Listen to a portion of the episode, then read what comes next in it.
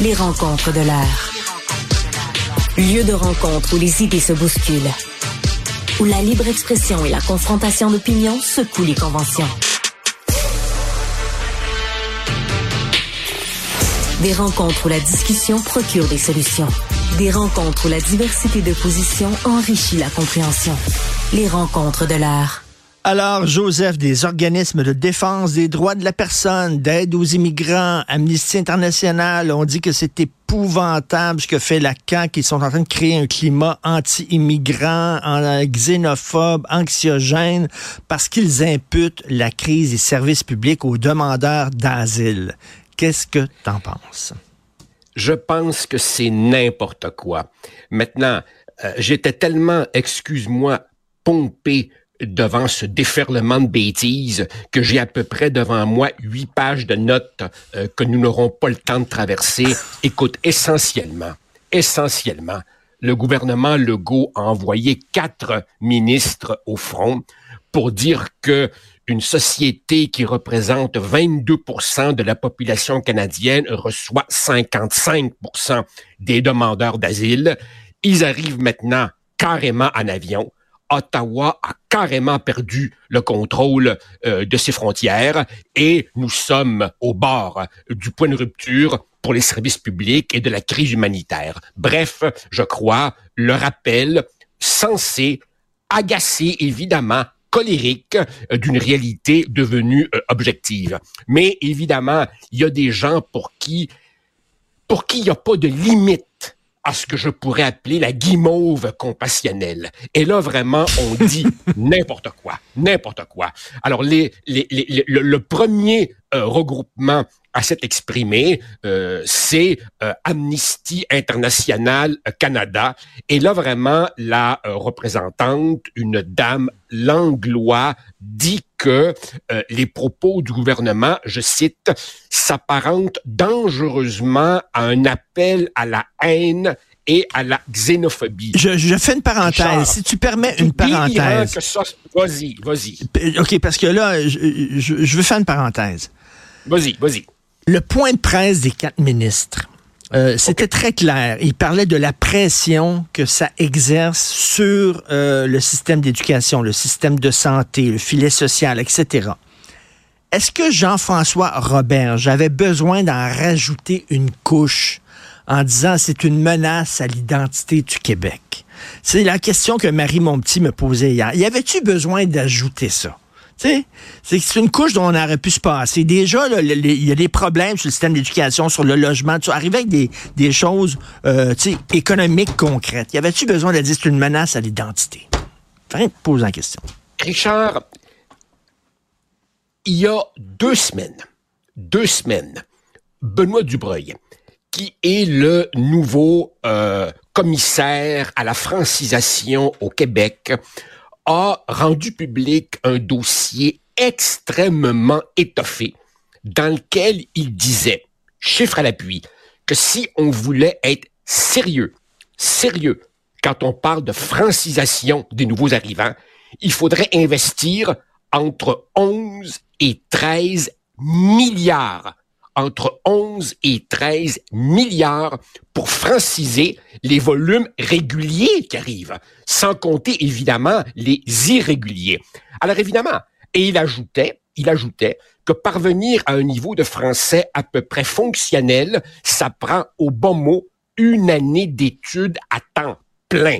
Alors, ça répond à ta question à partir du moment où ces chiffres sont astronomiques et que la machine à intégrer, franciser est rompue, est-ce qu'il y a danger pour l'identité québécoise? Ben, si on pose, si on pose que le tronc central de l'identité québécoise, c'est le fait français, alors la réponse est oui.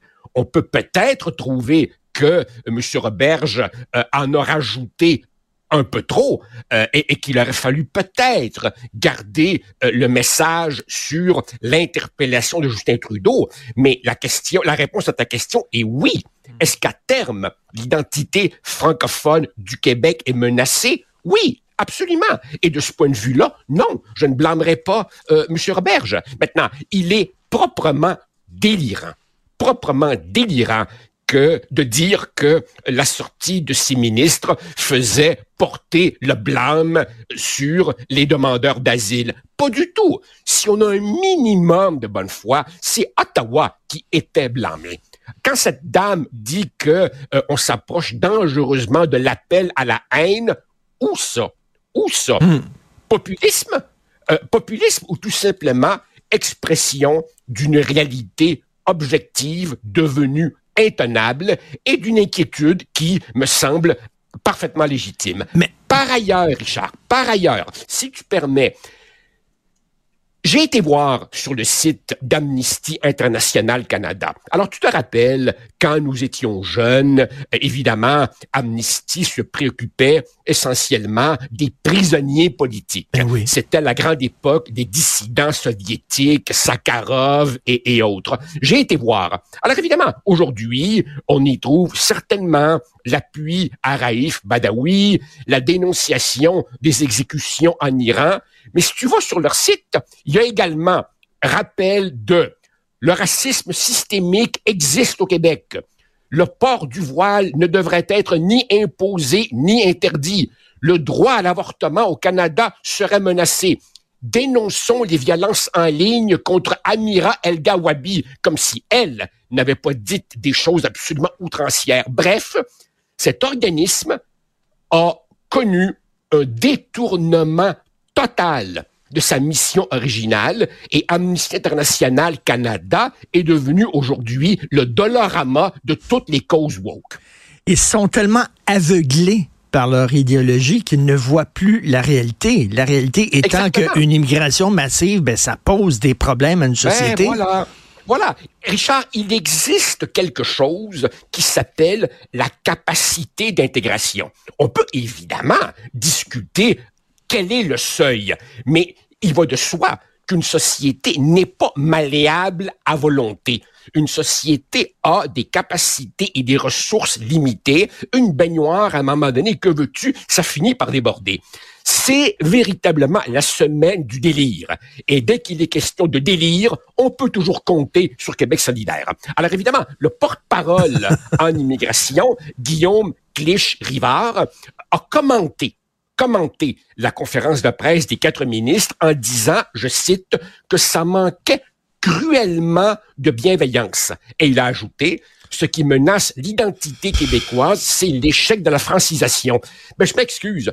Pour réussir à franciser correctement, encore faut-il que tu aies des volumes gérables et des ressources en conséquence. Nous n'avons ni l'un ni l'autre. Et ce monsieur, ce monsieur qui dit que tout cela manque cruellement de bienveillance nous a bien illustré au mois d'octobre dernier son sens de la nuance quand il a dit, je rappelle, et ici je cite au texte, quand on a évoqué une possible baisse des seuils d'immigration, il a dit, je cite, on coupe qui?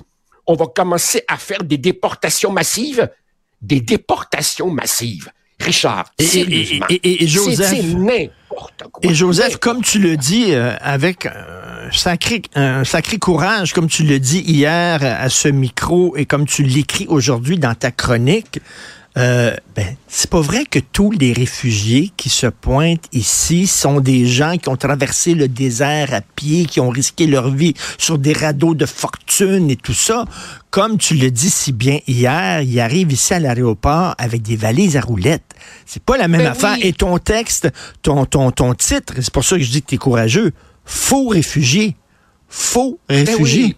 Écoute, beaucoup beaucoup d'entre eux, euh, beaucoup d'entre eux viennent ici euh, euh, prétextant vouloir faire des études. Évidemment, évidemment, les travailleurs temporaires sont en pleine explosion.